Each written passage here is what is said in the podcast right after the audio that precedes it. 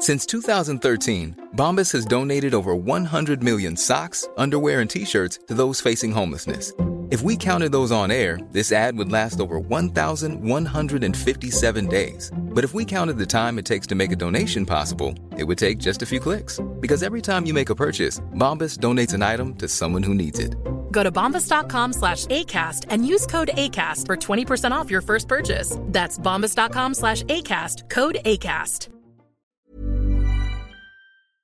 Tenemos al arquitecto Román Meyer Falcón, secretario de Desarrollo Agrario, Territorial y Urbano. Muy buenas tardes, secretario, ¿cómo está? Muy bien, Adriana, muchísimas gracias. Oiga, que cumplió años. Exactamente. El 11. Una vuelta Ah. más al sol. Ya ve, para que se entere todo el país y más allá. Muchísimas gracias, Adriana. 38 años, es uno, usted es uno de los secretarios de Estado más jóvenes. Pues sí, ya no nos sentimos tan jóvenes, Adriana, pero este sí, tenemos 38 años. Oiga, secretario, este, a ver, varios proyectos del programa de mejoramiento urbano de la Secretaría de Desarrollo Agrario, Territorial y Urbano que usted preside han recibido premios y nominaciones internacionales en categoría de arquitectura y espacio público de obras realizadas en el 2019 y 2020. Así es. Por primera vez, porque pues nunca nos daban premios, al contrario. Sí, efectivamente, eh, hemos recibido entre premios y nominaciones, llevamos 10 reconocimientos internacionales. Y bueno, comentar que esto es, digamos, un trabajo de forma propia de los mismos arquitectos que han venido colaborando con la Secretaría, no es una labor que empuje la Secretaría. Entonces, consideramos que hay oportunidad de poder, digamos, eh, apostar a un mayor número de posibles nominaciones y premios en los próximos años. Claro. ¿Y eh, cuáles han sido, cuáles usted mencionaría como los 10 proyectos que más cariño le tiene? Veo el de la, este parque Arboledas en mi, en mi tierra, Veracruz, pero, pero ¿cuáles serían los 10 o un top 5 de usted? Pues mira, personalmente eh, a mí me gusta eh, en lo particular el represo de Nogales, tenemos lo que corresponde el Sánchez Tabuada en Tijuana, tenemos un parque, el Jicotencatl también en, Tijuana, tenemos este famoso, eh, que bueno, se ha hecho un poco famoso el skate park en Ciudad Juárez por el tema de las tonalidades, de los concretos. Incluso hoy en día eh, tenemos algunos proyectos tanto en el estado de México como en algunas de las ciudades de la Riviera Maya, donde estamos colaborando con el Tren Maya, que van a quedar muy bien y que estoy seguro que también van a tener alguna, eh, digamos, nominación o premiación al respecto. Entonces, pues yo diría que esos tres, eh, algunos en Tijuana, otros en Nogales, uno en lo que corresponde a Ciudad Juárez, y yo creo que este año en particular, la población en general, este, la ciudadanía podrá ver proyectos cada vez de mejor calidad. Secretario, eh, si un presidente de, ya ve que acaban de pasar las elecciones, si algún presidente municipal quiere hacer un proyecto con la SEDATU y, allegarse al conocimiento de estos arquitectos y arquitectas para, para que le den asesoría, incluso dirigir el proyecto, ¿qué tienen que hacer? Porque muchos quisieran hacer esto que, que, este, que usted está llevando a cabo, pero no saben cómo. Mira, nosotros en primera instancia de las reglas de operación del programa tenemos, digamos, un periodo de apertura para eh, solicitudes por parte de los gobiernos municipales y los gobiernos estatales. Ajá.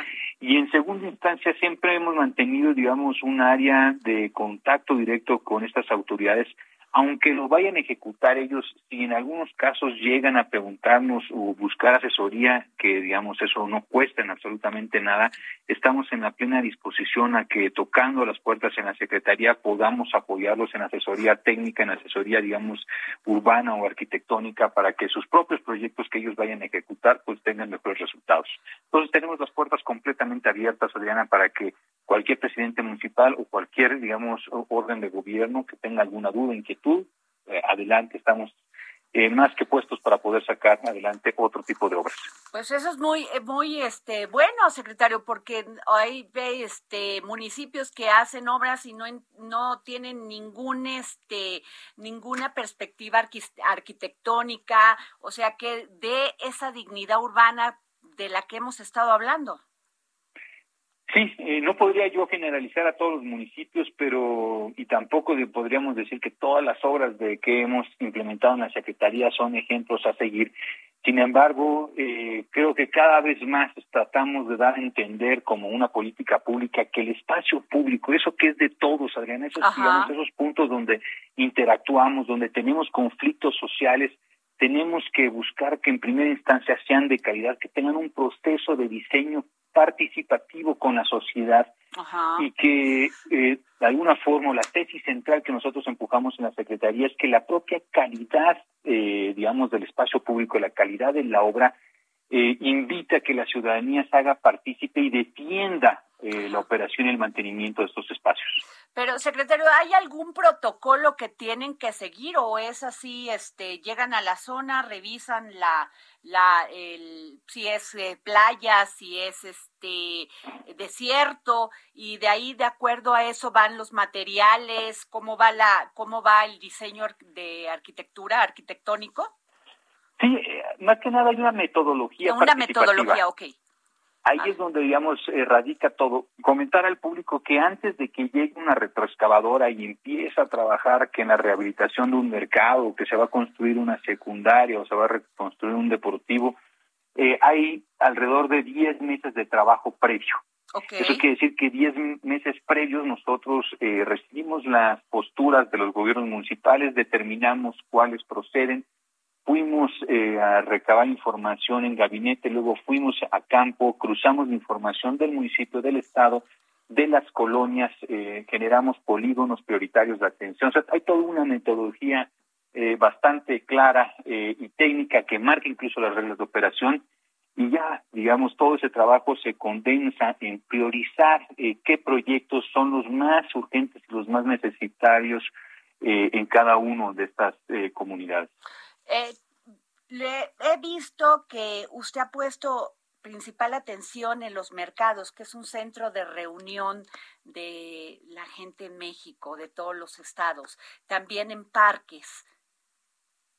Sí, los mercados para nosotros consideramos que son centros, eh, digamos, neurológicos para las ciudades, digamos, son los puntos por la cuestión cultural que en la cual nosotros vivimos. Y turística turística también en muchos casos.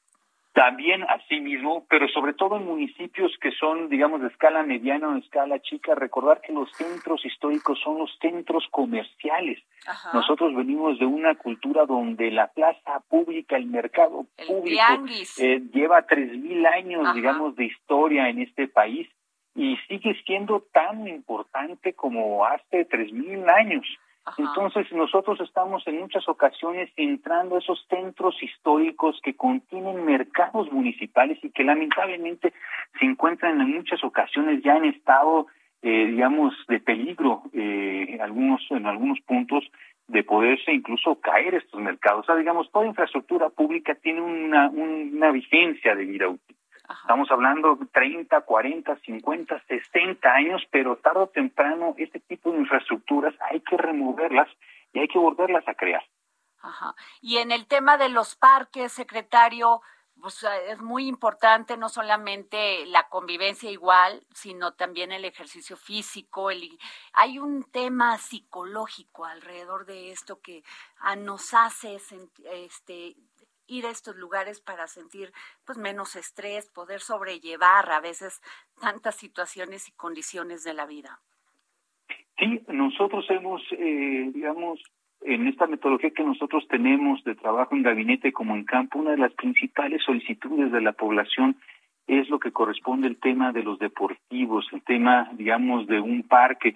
En general, en las colonias donde nosotros entramos, que en muchas ocasiones son colonias periféricas, eh, digamos, que empezaron a desarrollarse de la década de los 70, 80, 90 de forma irregular, pues en muchas ocasiones fueron carentes de estos espacios públicos por parte de las autoridades de esos entonces y que una de las grandes demandas de esa población al día de hoy es decir, oiga, nosotros no tenemos un parque, no tenemos un deportivo, no tengo dónde llevar a mis hijos eh, posteriormente en la tarde a que puedan eh, salir a un momento a hacer ejercicio, que pueda haber un momento, digamos, recreativo, y es una de las grandes demandas que nos están solicitando en estas zonas periféricas de las ciudades.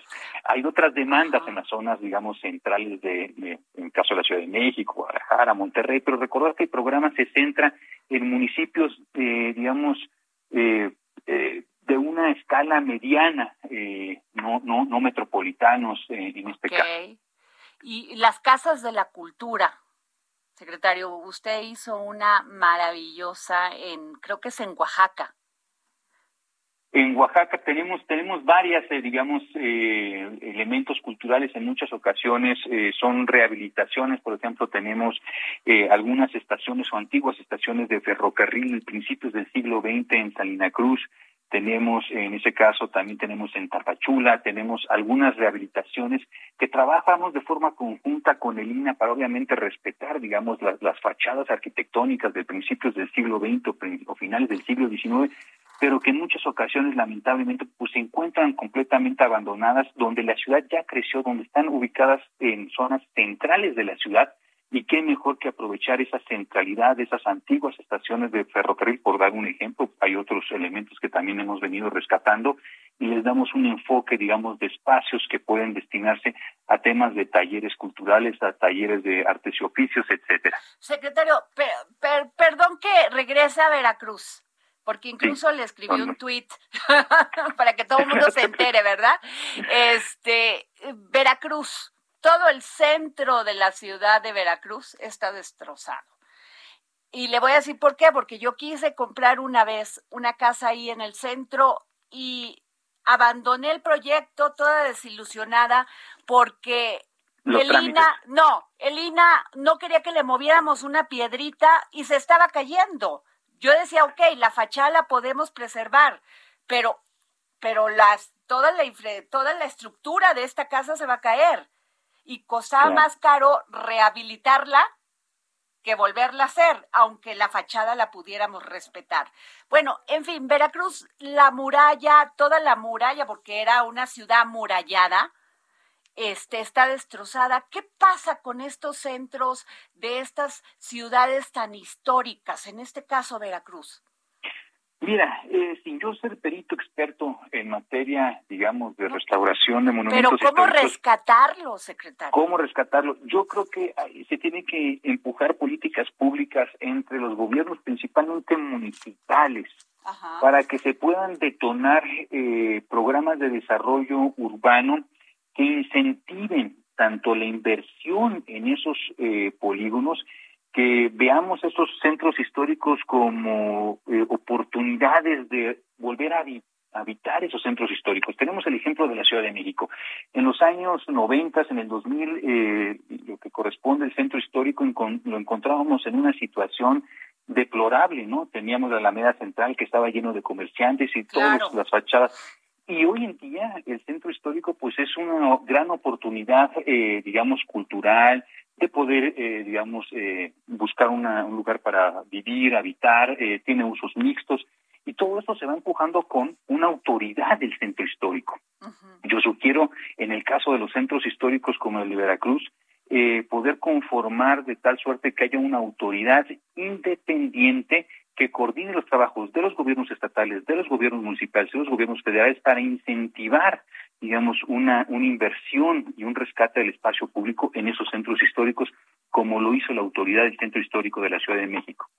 Híjole, pero ojalá eso lo entiendan los gobernantes, secretario, porque pues, se siguen cayendo y no solamente Veracruz, muchos. ¿Sabe quién, cuál es un ejemplo de haber entendido esto, lo que representa cultural y turísticamente, este, además la dignidad de, de sus habitantes, este Campeche? También el Centro Histórico de Campeche, también hay una, una autoridad eh, y hay una fuerte coordinación con el INA eh, también los procesos de, restauración. Hay que entender que sí, si bien uno quiere hacer un proceso de restauración de una fachada histórica, pues sí es una obligación, digamos, seguir los lineamientos de Lina y un poco tener paciencia. Va a tomar tiempo, van a tomar mucho tiempo en que se apruebe eh, los proyectos en algunas ocasiones. Pues cinco años, seis años, secretario. Eh, no, también no debe de durar, no debe ser tanto tiempo, estoy de acuerdo, no puede ser tanto tiempo habría que, eh, digamos, este, también, digamos, solicitarle a los compañeros de, de Lina eh, digamos, esa flexibilidad de los tiempos para que sean No se van a terminar cayendo y ni para uno ni para otro, perdón que lo diga así. No, no hay que perder esa oportunidad de que alguien pueda entrar a restaurar una fachada histórica. Así es. Pero bueno. Secretario, ¿Qué? Y mi última pregunta, porque ya lo, ya lo puse así entre todas. Este, a ver, secretario, ¿cuál es la obra que más le gusta al presidente Andrés Manuel López Obrador? Porque está orgulloso, o sea, todos los de, cuando va con usted tuitea y estoy aquí la, y la este remodelación o miren esto que hicimos, ¿cuál es la obra que más le gusta? Pues mira, Adriana, yo no podría asegurar cuál cuál es la obra. Ay, pero sí le ha visto su carita. Le hemos visto la carita. Yo creo que eh, donde realmente eh, se dio a conocer el programa, que son programas que pues eh, de la teoría a la realidad pues es digamos ir físicamente a con estas intervenciones fue en San Luis Río Colorado. Cuando ah, pudimos hacer una una escuela primaria y secundaria y se le comentó la historia detrás digamos de esa intervención todos los problemas técnicos que surgieron eh, y que pudimos rescatar la obra eh, al final de cuentas y él pudo ver, es, digamos, eh, reflejado esta, esos beneficios. Yo creo que es ahí donde pude yo dar a entender al presidente de qué consistía el programa, cómo el elemento del diseño arquitectónico con una lógica de desarrollo urbano eh, y todos los diferentes componentes del programa que también tienen vivienda, que también tienen el tema de actualización de los programas de desarrollo municipales, se venían, digamos, eh, interactuando. Creo que fue en San Luis Río Colorado, en la entrega, en una eh, mm. exposición que hicimos en una primaria secundaria, donde el presidente pudo entender ya ah, de qué se trataba el programa. Secretario, ahora, ya la obra se hizo en la comunidad, ¿no? Quedó bien bonita, todo el mundo feliz. ¿Cómo la van a seguir cuidando? Pues es un trabajo, eh, Adriana, político. Es un trabajo en el cual eh, la Secretaría, a través, digamos, en coordinación con Bienestar, con las oficinas de representación, hacemos eh, evaluaciones trimestrales, o sea, quiere decir, un funcionario público va a cada uno de los lugares eh, levantamos una encuesta, levantamos las fotografías, levantamos el material, digamos, eh, en sitio eh, y determinamos dónde está fallando o qué se necesita reforzar. Y reforzamos, digamos, con un proceso de comunicación constante con las diferentes autoridades municipales o estatales, porque hay un convenio, hay un convenio de colaboración entre las diferentes partes donde se responsabiliza eh, qué es lo que se tiene que hacer eh, por cada uno eh, de las diferentes áreas. Entonces es una labor eh, compleja, pero en términos, digamos, muy simples, es darle seguimiento, darle seguimiento de forma trimestral en cómo va el estatus de cada una de las obras. Pues yo le agradezco mucho, secretario Román Meyer, que nos haya tomado usted la llamada porque nomás lo vemos de un lado para otro trabajando y muchas felicidades por estos pues 10 reconocimientos internacionales o son más, ¿no? Sí, pues muchísimas gracias y quisiera yo nomás aprovechar para comentar que está todavía eh, y va a estar en lo que queda del mes y los primeros días del próximo mes esta exposición de arquitectura social en la segunda sección del Bosque Chapultepec, que es digamos una exposición donde damos a conocer todos los trabajos, o diríamos 74 eh, de nuestras eh, más de 720 obras que hemos eh, impulsado y que está abierto al público en general. Hemos tenido también 16 talleres en temas de arquitectura, diseño urbano, gestión del suelo, el tema de vivienda social y pues invitar a la gente a que siga yendo a esta importante exposición. Eh, hemos tenido más de dos mil visitantes en estas primeras dos semanas y más de cuarenta mil personas nos han seguido en los talleres en línea. Pues muchas felicidades, secretario Román Meyer, secretario de Desarrollo Agrario y Territorial, eh, territorial y Urbano. Felicidades por su cumpleaños y por su vuelta al sol y por esta vuelta a la luna y al sol en México. Muchísimas, gracias. Hasta luego. Planning for your next trip?